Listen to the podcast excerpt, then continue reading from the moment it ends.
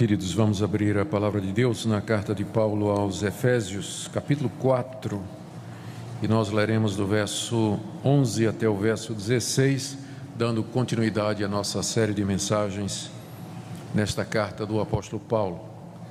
Efésios, capítulo 4, do verso 11 até o verso 16. Aqui o apóstolo Paulo faz uma exposição dos dons da palavra que são aqueles dons essenciais para a existência e o funcionamento e crescimento da igreja. Efésios 4, de 11 a 16.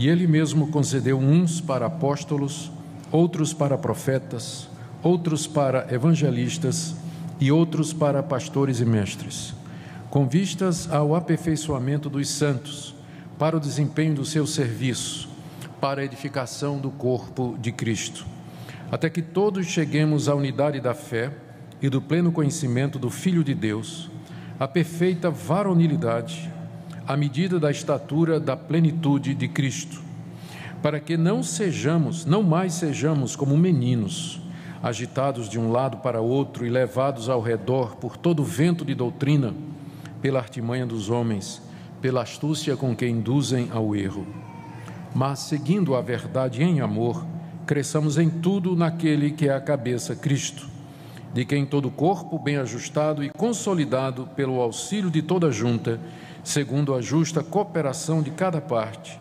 efetua o seu próprio aumento para a edificação de si mesmo em amor. Até aqui a leitura da palavra de Deus. Oremos mais uma vez. Pedimos, nosso Pai, que nos ilumines o entendimento, os olhos da mente e do coração para que possamos enxergar a tua vontade aqui revelada. Dê, Senhor, que teu bendito Espírito aplique esta palavra aos nossos corações, para nossa edificação, para nosso esclarecimento, para encorajamento. Oramos pelo teu povo presente, distribui a cada um de acordo com a necessidade, como tu tão bem sabes, ó soberano Senhor, porque só tu conheces o coração dos filhos dos homens. Portanto, Senhor, se presente conosco nesta noite, em nome de Jesus. Amém. Queridos, na mensagem anterior, que foi dos versos 7, do verso 7 até o verso 10, nós vimos como o apóstolo Paulo nos explicou, explicou a igreja de Éfeso a respeito dos dons espirituais em geral. Nós estamos na parte prática da carta aos Efésios, que começa no capítulo 4, depois de ele ter exposto nos três primeiros capítulos a doutrina da igreja, agora ele vem ensinando como aqueles que são parte da igreja devem viver. E no capítulo 4, de 1 a 6, ele falou da, falou da necessidade de nós vivermos de acordo com a nossa vocação, somos filhos de Deus, temos de viver de acordo com isso. Ele fala da necessidade de preservar a unidade do Espírito Santo, no vínculo da paz, do verso 3 até o verso 6 e no verso 7 até o verso 10 ele começou a falar dos dons espirituais, porque ele tinha dito que Deus age por meio de todos, verso 6, e agora ele vai explicar como é que Deus age através de todos aqueles que são seus filhos. E a resposta é os dons espirituais que Deus deu à igreja. Esses dons são dádivas do Cristo ressurreto e vitorioso que depois de descer até a terra, subiu para ser Senhor de todas as coisas, e esses dons são dados a todos os crentes, todos os filhos de Deus, e são dons diversos. Nós temos todos diferentes dons de acordo com a medida da graça de Cristo, como ele fala nos versos 7, 8, 9 e 10. E aqui do verso 11 até o verso 16, o apóstolo Paulo se concentra naqueles dons que têm um papel fundamental na vida da igreja, que são os dons da palavra. Está, estão aí no verso 11: apóstolos, profetas, evangelistas, pastores e mestres. Esses dons são vitais para a existência da igreja e para o seu funcionamento. Todos os dons espirituais são importantes e necessários. Todavia, a semelhança do corpo humano, que tem muitos membros e muitos órgãos e todos são necessários, existem alguns órgãos sem os quais o corpo não, não funciona. O corpo não funciona sem coração ele não vai funcionar sem cérebro, ele precisa de pulmões, mas ele vive sem um braço, vive sem uma perna, vive sem uma orelha, vive sem os olhos, mas tem órgãos que são essenciais para que o corpo exista e funcione. O paralelo é que Deus concedeu dons à igreja, mas alguns dons são essenciais para a existência e a manutenção da igreja, para que ela continue. Estes são os chamados dons da palavra, e que são estes que Paulo enfoca aqui nessa passagem. Há outras listas de dons espirituais no Novo Testamento, onde os autores se referem a outras habilidades que Deus dá a cada um dos seus filhos: o dom da misericórdia, o dom da contribuição, o dom de exercer liderança, há vários outros, há uma variedade de dons, mas estes aqui são os chamados dons da palavra e que devem ser vistos como sendo aqueles que são essenciais para o funcionamento da igreja. Uma das muitas coisas que eu aprendi com a minha esposa, eu nunca gostei de quebra-cabeça, ela adora quebra-cabeça, especialmente, sabe, aqueles de 10 mil peças, não é? Que ocupa a sala, a mesa toda e você tem que almoçar na cozinha, porque a, a mesa está cheia de quebra-cabeça. Então ela gosta desses aí. E quando ela estava me ensinando como fazer quebra-cabeça, ela disse: primeiro você procura aquelas pecinhas que tem a quina, porque elas estão, vão fazer o quadrado, elas vão formar os cantos, não é isso? E depois que você fizer os cantos, aí você começa a preencher. Mas você começa com aquelas pecinhas que está na cara que elas fazem parte, porque elas vão dar moldura. Eu gosto de pensar nesses dons da palavra exatamente nesses termos. Todas aquelas pecinhas são importantes para o quebra-cabeça, mas esses dons aqui, eles vão dar o formato, eles vão dar o espaço onde vão delimitar de fato a ação da igreja e de que maneira ela deve se conduzir. Hoje à noite, então, eu quero falar sobre isso e a partir dessa passagem que nós lemos, eu gostaria de destacar quatro princípios que Paulo coloca acerca da igreja de Deus e do seu funcionamento através desses dons. Queria que você então me acompanhasse na exposição. Não vou seguir a sequência dos versículos, mas eu vou tentar seguir uma sequência que me parece um encadeamento é, mais didático primeiro ponto que nós observamos aqui na passagem é que Deus tem um alvo, Deus tem um projeto para a sua igreja aqui nesse mundo. É claro que não é o alvo final, nós aguardamos a glorificação quando a igreja vai entrar no seu estado eterno, no novo céu e na nova terra, onde habita a justiça. Mas isso não quer dizer que enquanto nós esperamos a vinda de Cristo Jesus e a ressurreição dos mortos, que nós não tenhamos um alvo aqui nesse mundo. Deus tem um propósito para a sua igreja enquanto ela está aqui nesse mundo. E esse alvo não é nada menos do que a perfeição. Deus quer que nós sejamos perfeitos, nós os seus filhos, nós sejamos perfeitos doutrinariamente, espiritualmente e moralmente. Se isso vai acontecer é um outro assunto, mas esse é o alvo de Deus, é o propósito de Deus para o tempo que nós estamos aqui, que nós cresçamos até que nós sejamos e adivinha quem é o modelo? Iguais a Cristo. Cristo é o padrão de humanidade perfeita, de humanidade plena. E ele é colocado pelo apóstolo Paulo aqui nessa passagem como sendo o alvo que nós temos que perseguir aqui nesse mundo. Qual o plano de Deus para a minha vida aqui nesse mundo? Que você seja igual a Jesus Cristo. Mas o que, é que ele quer de mim em toda, qualquer coisa que eu faça? Que você seja igual a Jesus Cristo. Esse é o padrão de Deus para nós enquanto estamos aqui nesse mundo. Veja como Paulo explica esse alvo, né? o que, que Deus quer para a sua igreja aqui nesse mundo. Eu vou começar com o verso 13. Ele diz que Deus deu aqueles dons espirituais que vão trabalhar no aperfeiçoamento dos santos, verso 13. Até que todos cheguemos à unidade da fé. Então, o que é que Deus para que, que Deus deu esses dons à igreja? Qual a missão desses dons da palavra? E, nós vamos trabalhar até que, primeiro, todos cheguemos à unidade da fé. Ou seja, Deus quer que o seu povo creia nas mesmas coisas. A fé aqui é o evangelho no qual nós devemos crer. É a revelação que Deus fez de si mesmo na sua palavra, que Jesus Cristo é o seu filho, que ele morreu pelos nossos pecados, que ele ressuscitou ao terceiro dia, que ele subiu aos céus e que pela fé em Jesus nós temos o perdão. É nisso que nós devemos crer. E Deus deseja que todos nós sintamos isso e creamos isso da mesma forma. É isso que significa unidade da fé. E Deus quer que nós cresçamos nisso até que todos nós possamos crer nessas mesmas coisas, até que nós possamos caminhar entre os membros da igreja e dizer assim: é, você crê que Jesus é o Filho de Deus e que morreu pelos seus pecados e que ressuscitou o terceiro dia? Sim, eu creio nisso. Aí fala com Fulano que é bem mais velho, é, é de outra cidade. Você crê exatamente? Eu creio também assim. Exatamente. Aí fala com um adolescente e diz: Você crê nisso aí? Pastor, eu creio exatamente assim. Então, esse é o primeiro alvo de Deus, que a sua igreja ela pense igual nisso, ela creia nessas verdades, é o que Paulo chama da unidade da fé.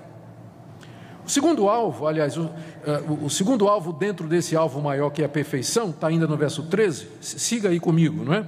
Até que todos cheguemos à unidade da fé e do pleno conhecimento do Filho de Deus. Segunda coisa, Deus quer que nós cheguemos ao pleno conhecimento do seu Filho.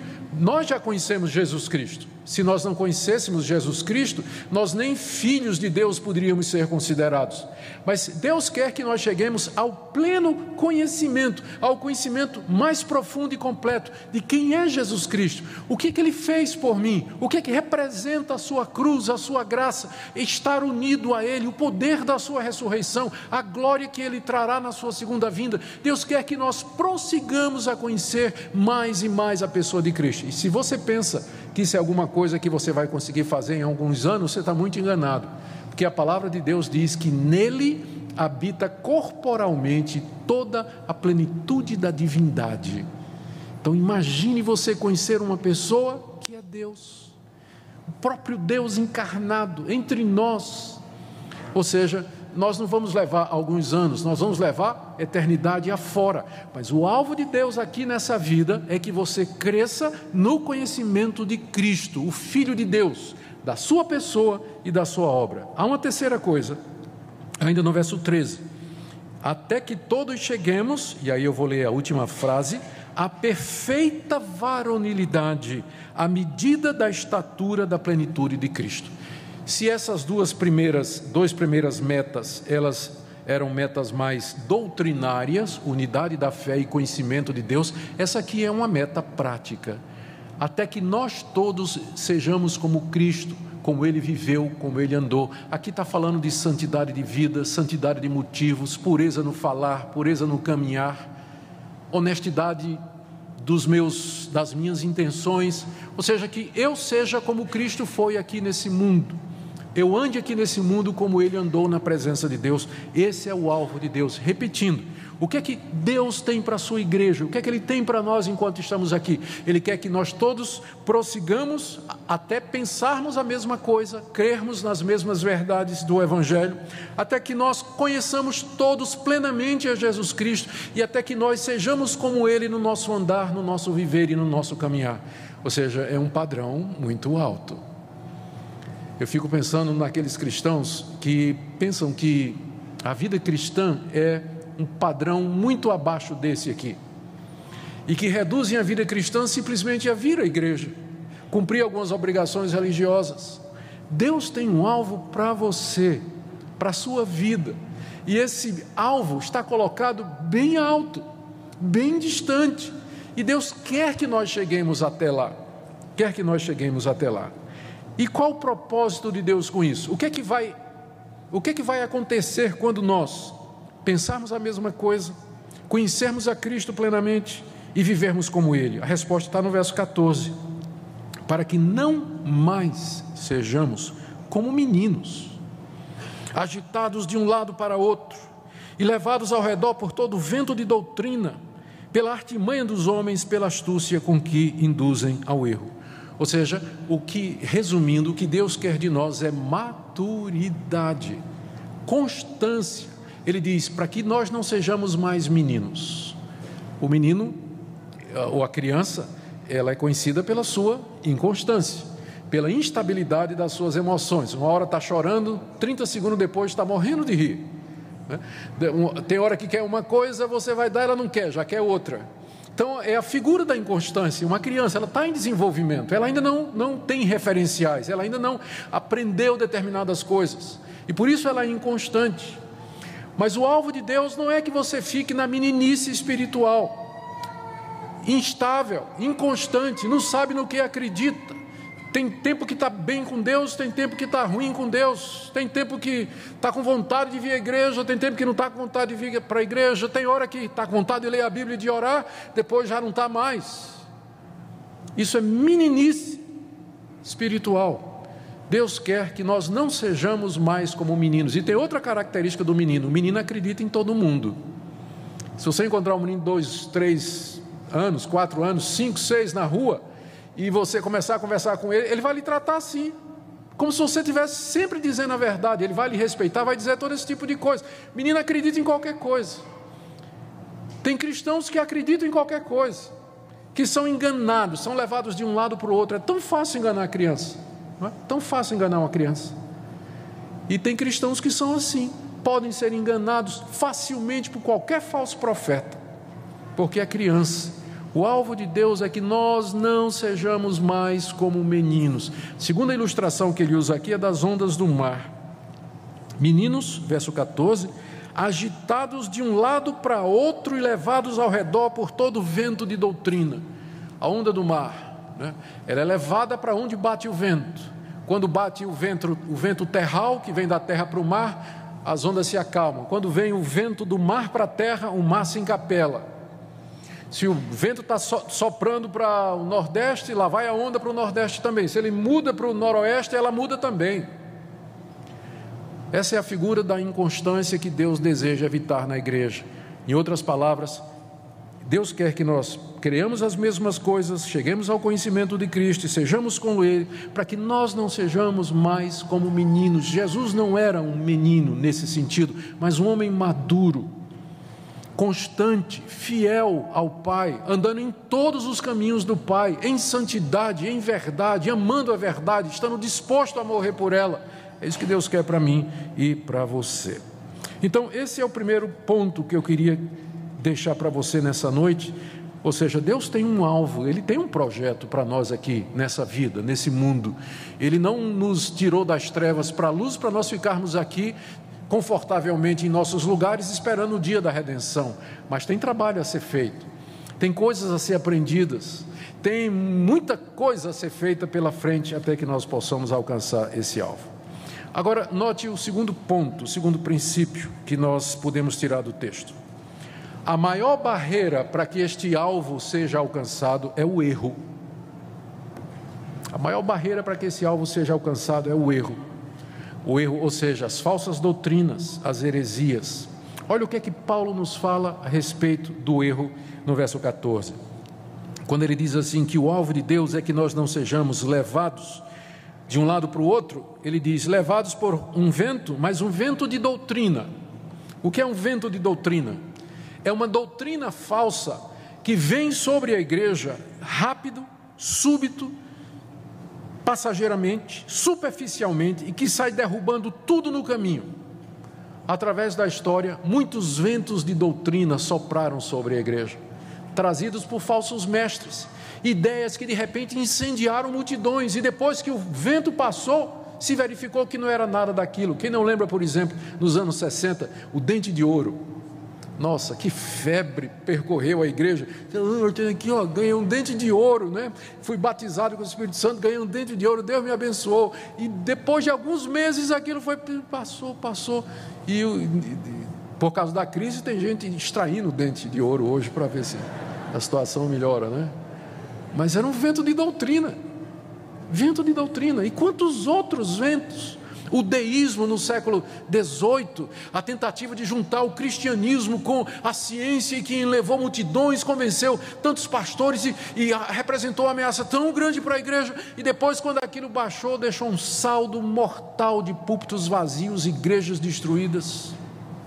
No início do, da igreja cristã, no século II, o gnosticismo surgiu com uma força tremenda, um vendaval dentro da igreja, inclusive convencendo homens de, de porte, é, pastores de, de, grande capacidade que se tornaram gnósticos maniqueístas no seu pensamento, como Agostinho, por exemplo, no começo da sua vida. E depois de um século aquilo passou e deixou um saldo terrível para a igreja ventos de doutrina Eles estão soprando constantemente sobre a igreja. E se você é uma criança, é como a onda do mar, você vai ser levado por ele.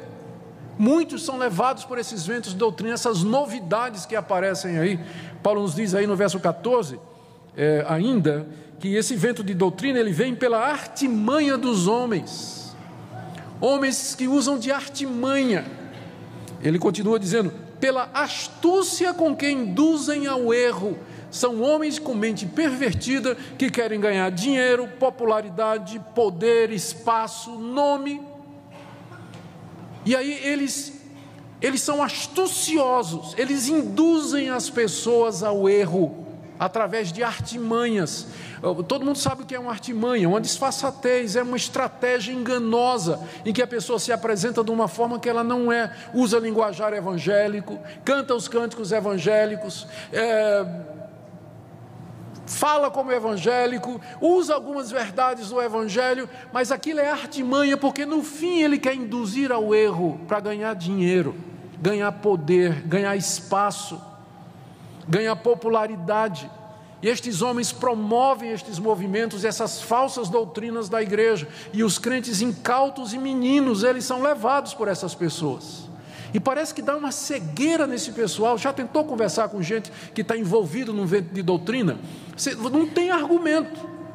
Parece que cega os olhos, a pessoa não consegue enxergar. Só algum tempo depois, quando finalmente o vendaval para, que ela cai em si. Alguns caem em si, outros vão para outros ventos de doutrina, pulando de doutrina nova em doutrina nova. Por que, que isso é a maior barreira? Porque a igreja de Cristo, ela se edifica na verdade. Ela está edificada sobre a verdade que Jesus Cristo é o Filho de Deus, Ele é o nosso Salvador, que Ele morreu pelos nossos pecados, que Ele ressuscitou, que Ele está vivo. A igreja se ergue como um edifício sobre isso. O erro vai atacar estas coisas, vai desviar os crentes dessas verdades. Por isso que é tão pernicioso para a igreja. Terceiro ponto meu primeiro ponto é que Deus tem um alvo, e o alvo é que nós cresçamos até a perfeição que é Cristo. Meu segundo ponto foi que o maior desafio a isso é o erro religioso. Terceiro ponto é que o caminho de Deus, então, foi dar à igreja homens que conheçam, creiam, defendam exponham e divulguem essa verdade. Agora nós vamos para o verso 11 e verso 12. E ele mesmo concedeu uns para apóstolos, outros para profetas, outros para evangelistas e outros para pastores e mestres, com vistas ao aperfeiçoamento dos santos, para o desempenho do seu serviço, para a edificação do corpo de Cristo, até que todos cheguemos à unidade da fé, do pleno conhecimento, etc, etc. Então, qual foi o caminho de Deus? Para que a sua igreja seja edificada na verdade e fuja do erro, foi dar à igreja pessoas com o dom da palavra. Pessoas que conheçam a verdade, defendam a verdade, exponham a verdade, divulguem a verdade. Esse foi o caminho de Deus. Note que Paulo, no verso 11, ele não está falando de dons mais, mas ele está falando de pessoas. Veja o verso 11: E ele mesmo concedeu uns e outros. Ou seja, pessoas que foram dotadas por ele com a capacidade de conhecer a verdade, transmitir a verdade, explicar a verdade, ensinar a verdade e expandi-la pelo mundo. Estes são aqueles dons que nós dizemos que são essenciais para que a igreja possa se edificar a igreja possa crescer. Uma igreja onde estes dons espirituais, onde pessoas dotadas por Deus para explicar a verdade, igrejas onde não existe isso, elas, elas, elas são sujeitas a vento de doutrina. Com facilidade elas são levadas para um lado e para o outro, seguindo toda novidade que aparece, todo modelo novo que aparece, unção que aparece, campanha que aparece, lá vai a igreja. Eu não estou dizendo que dons como de ensino, aliás, dom de, de, de, contribuição, de misericórdia, o dom de louvar a Deus, eles não são importantes, mas eles não conseguem barrar a chegada do erro, eles não conseguem desmascarar o erro. Dom de línguas, como é que o dom de línguas vai desmascarar um falso profeta ou um falso ensinamento? Ou milagres e curas, que infelizmente são a ênfase de muitas, muitas igrejas e deixam de lado o dom da palavra. Resultado é vento de doutrina. Vai para um lado, vai para o outro. Não consegue barrar. Por isso que Deus deu à igreja pessoas que estão distribuídas, segundo Paulo aqui, em cinco ministérios. Vamos rapidamente olhar esses ministérios. O primeiro que ele menciona aqui são os apóstolos. Embora a palavra apóstolo seja usada no Novo Testamento para se referir a pessoas que saem em trabalho missionário, eu não creio que é a estes que Paulo está se referindo aqui, pelo contexto. Mas ele está se referindo àqueles doze que Cristo escolheu e ao apóstolo Paulo, ele mesmo, ele se chama de apóstolo no início da carta. Paulo, apóstolo de Jesus Cristo. Por que, que esses homens são fundamentais? Por que, que Deus os deu à igreja para quê? Foi a estas pessoas, aos doze discípulos de Cristo e a Paulo, que Deus revelou a verdade a respeito de Cristo. Eles foram testemunhas da ressurreição de Jesus Cristo. Eles viram Cristo ressurreto, por isso que não tem apóstolo hoje, porque Cristo não está aparecendo a ninguém. Paulo diz que ele foi o último que viu Jesus Cristo, 1 Coríntios capítulo 15 são testemunhas da ressurreição de Cristo, foram inspirados por Deus para escrever a palavra dele, o Novo Testamento, lançar os fundamentos da igreja e foram inspirados pelo Espírito Santo de maneira infalível e inerrante. Ou seja, Deus os deu à igreja para lançar a base, lançar a verdade, os fundamentos e registrar a pessoa e a obra de Cristo aqui nesse livro. Eu não preciso de apóstolos hoje, porque eu tenho Paulo, acabamos de lê-lo. Tenho Mateus, tem o João. Eu não preciso de apóstolos hoje, porque os apóstolos que Deus deu à igreja, eles continuam falando hoje. É só você abrir a Bíblia e você vai encontrá-los. Você vai ouvir João falando, vai ouvir Mateus falando, você vai ouvir o apóstolo Paulo falando. Eu não preciso de apóstolos hoje, porque os que Deus deu à igreja estão aqui para sempre. É por isso que a igreja é apostólica, ela é apostólica desde o século I porque ela está fundamentada sobre a doutrina dos apóstolos e dos profetas. Por isso que ela é apostólica. Segundo, nós temos aqui os profetas. Embora na carta aos Efésios, às vezes profetas são os profetas do Antigo Testamento, pela sequência que Paulo coloca aqui, primeiro apóstolos, depois profetas, é mais provável que ele esteja se referindo, se referindo àquelas pessoas que nas igrejas do século I admoestavam, exortavam as igrejas a seguir a palavra dos apóstolos, eles interpretavam a palavra de Deus. E você vê os apóstolos em ação em várias das igrejas do Novo Testamento. E nós cremos que toda vez que nós nos dirigimos à igreja, expondo a palavra de Deus, exortando os crentes a, a obedecer a Deus, repreendendo, confrontando a igreja com a palavra de Deus, o, o ofício profético continua a ser usado nos dias de hoje. Em seguida vem evangelistas. Todos nós somos chamados para evangelizar, mas a alguns Deus deu a habilidade específica de evangelizar. Eles conseguem fazer isso de uma maneira extraordinária. Eu tenho um cocunhado, reverendo Elias Medeiros, pode ser até que ele esteja nos assistindo aí pela, pela internet, ele mora nos Estados Unidos. Eu não conheço um evangelista maior do que Elias. Elias não pode sentar com ninguém no avião, de lado aquela pessoa com certeza vai ser evangelizada. Elias não pode pegar um ônibus que aonde ele sentar, aquela pessoa vai ser evangelizada. Você sai com Elias, se você não for crente convicto, você fica assim, ó. Não, conheço esse cidadão. Porque ele sai falando, aborda as pessoas, fala.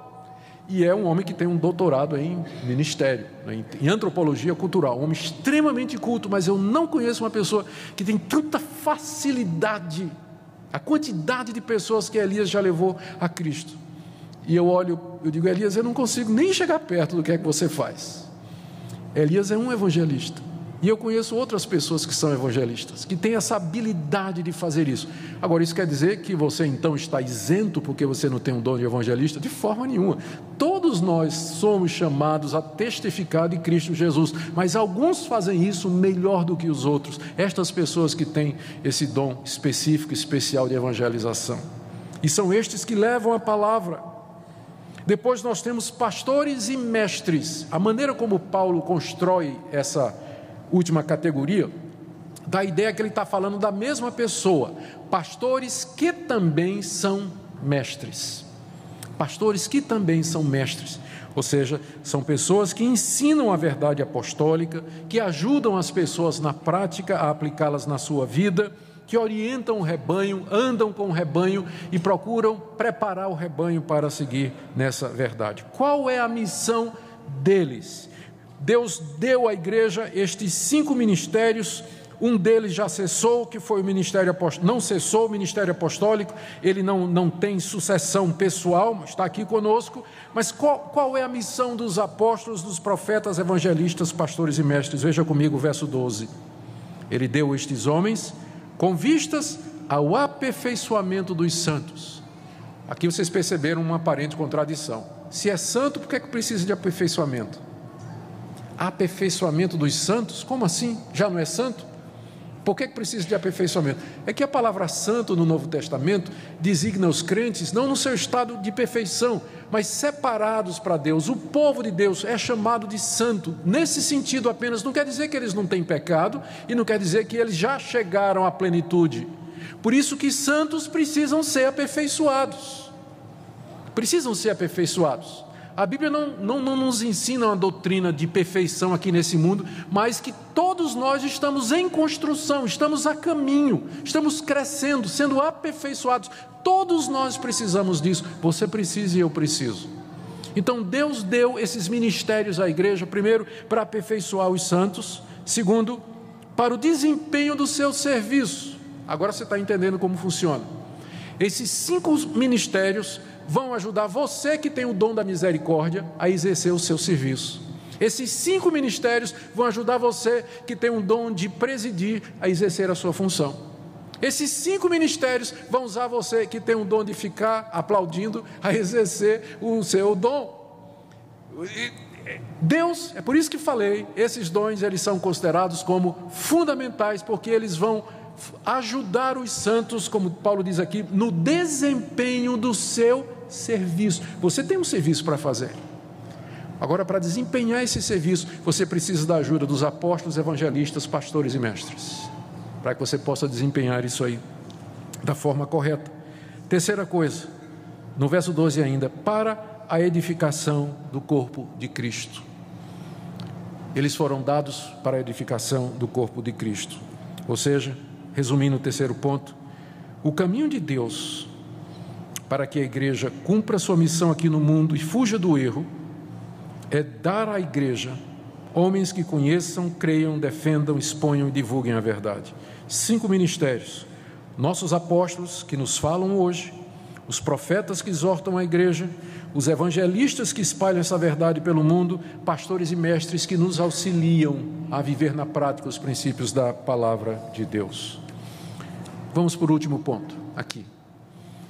Meu último ponto é que, sendo assim, é dever dos santos seguir a verdade ensinada por estas pessoas. Veja o que Paulo diz nos versos 15 e 16. Mas, seguindo a verdade em amor, cresçamos em tudo naquele que é a cabeça, Cristo. Ou seja, em vez de dar ouvidos aos homens astuciosos que induzem ao erro, que está no verso 14, nós vamos seguir aqueles que Deus colocou na igreja para nos ensinar a verdade. Seguindo a verdade que nos é ensinada e é exposta pelos apóstolos, profetas, evangelistas, pastores e mestres, seguindo a verdade em amor, porque a verdade não pode ser usada como uma marreta para quebrar a cabeça de ninguém, ela tem que ser ensinada, as pessoas têm que ser persuadidas, seguindo a verdade em amor, vamos então crescer naquele que é Cristo. Como é que se dá esse crescimento? Como já falei, primeiro, seguindo a verdade que nos é ensinada. E agora estou falando da parte de vocês, não é? Seguir a verdade que está sendo ensinada, seguir a verdade em amor. Segundo, todos cooperando com os seus dons. Veja o verso 16. Paulo compara a igreja a um corpo humano. E ele fala que a igreja é o corpo de Cristo, Cristo é o cabeça. E diz que esse corpo, bem ajustado e consolidado pelo auxílio de toda junta. A junta é a dobradiça, né? Que junta os membros, são muitos, mas pelas juntas eles estão unidos no mesmo corpo. Então, pela participação de cada um no corpo de Cristo, verso 16, segundo a justa cooperação de cada parte, efetua o seu próprio aumento, estamos falando aqui em expansão da igreja, a igreja aumenta, e edificação de si mesmo em amor, e a igreja se edifica. Voltando. Deus deu esses ministérios à igreja. Para quê? Para que você siga a verdade e para que você trabalhe para Deus, para que você coopere com justiça, como as juntas mantêm o corpo unido. Cada parte fazendo isso, o que é que vai resultar? Final do verso 16: aumento do corpo. A igreja cresce, ela se multiplica e edificação do corpo. Aumento horizontal, edificação vertical. Esse é o plano de Deus para a igreja. O que é que nós podemos aprender aqui, irmãos, então, fechando e fazendo algumas aplicações? Primeiro ponto, eu volto a dizer: todos os dons espirituais são importantes, mas os dons da palavra, eles são essenciais. Por isso, nós não devemos menosprezar o ministério da palavra de Deus. Por isso, igrejas que não enfatizam o ministério da palavra, o ensino da verdade, exposição da escritura, elas estão abertas à penetração do erro religioso. Agora tem uma segunda lição que nós podemos tirar aqui. Embora todos nós, embora os santos tenham o Espírito Santo e são guiados com Deus, por Deus, eles precisam de ajuda precisam de instrução e orientação. Eu fico pensando na arrogância daqueles espirituais que não querem se sujeitar ao ministério de ninguém. Eu recebo direto de Deus, eu não preciso de mestre, eu não preciso de um pastor, não preciso de alguém que me ensine a escritura, que me discipule, porque eu recebo direto de Deus. Me mostra isso na Bíblia, por favor. Se fosse assim, por que, que Deus deu à igreja pastores e mestres, evangelistas, profetas? Por que Ele deu? É porque você não pode ser crente sozinho. Eu fico pensando nos desigrejados. A turma que quer Cristo, mas não quer a noiva de Cristo. Que diz que é cristão e fica em casa. Não se reúne com nada, a igreja dele é pela internet. Fica ouvindo sermão de quem ele quiser, escolhendo quem ele quer, não tem pastor, não tem ninguém sobre ele que oriente, que, que guie, que dê um, alguma exortação. Tem, tem gente assim hoje pela pesquisa do última pesquisa do IBGE, esse número de desigrejados entre os evangélicos cresceu muito nos últimos anos. Não faz o menor sentido. O alvo de Deus para a sua vida é que você cresça em Cristo, isso se dá pela verdade e em comunidade. Você está atento para o erro? Ou você é aquele tipo de crente que acredita em tudo que se publica, se diz na internet ou se propaga em canal de televisão? Você sai seguindo qualquer desses que aparecem por aí com a nova doutrina. Você acha que é tudo igual? E que se falou de Deus e de Jesus Cristo está tudo bem, você acha isso? O que é que significa homens astuciosos com artimanha, então, induzindo ao erro? Se eu perguntasse a você nessa noite, por gentileza, não queremos ofender ninguém, mas dê aqui a relação de cinco pessoas que você sabe que estão induzindo a igreja em erro. Você saberia dizer? Sabe por que você não sabe dizer? Porque você não está prestando atenção nessas coisas.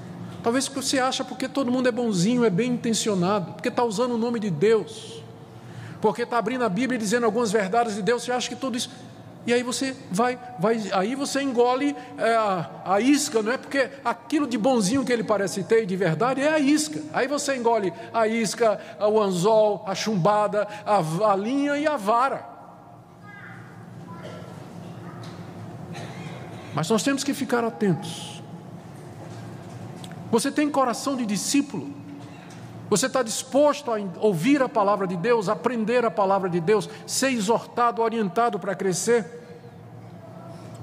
E finalmente você está disposto a servir, desempenhar a sua parte, o desempenho do seu serviço, ministrar a graça de Deus a outras pessoas, através dos dons que Deus lhe deu.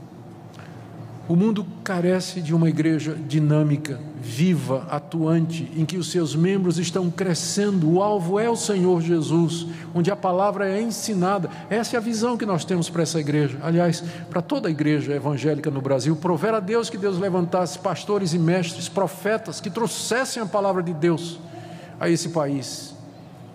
porque o que nós vemos é o crescimento de homens astuciosos que, com artimanha, estão induzindo ao erro.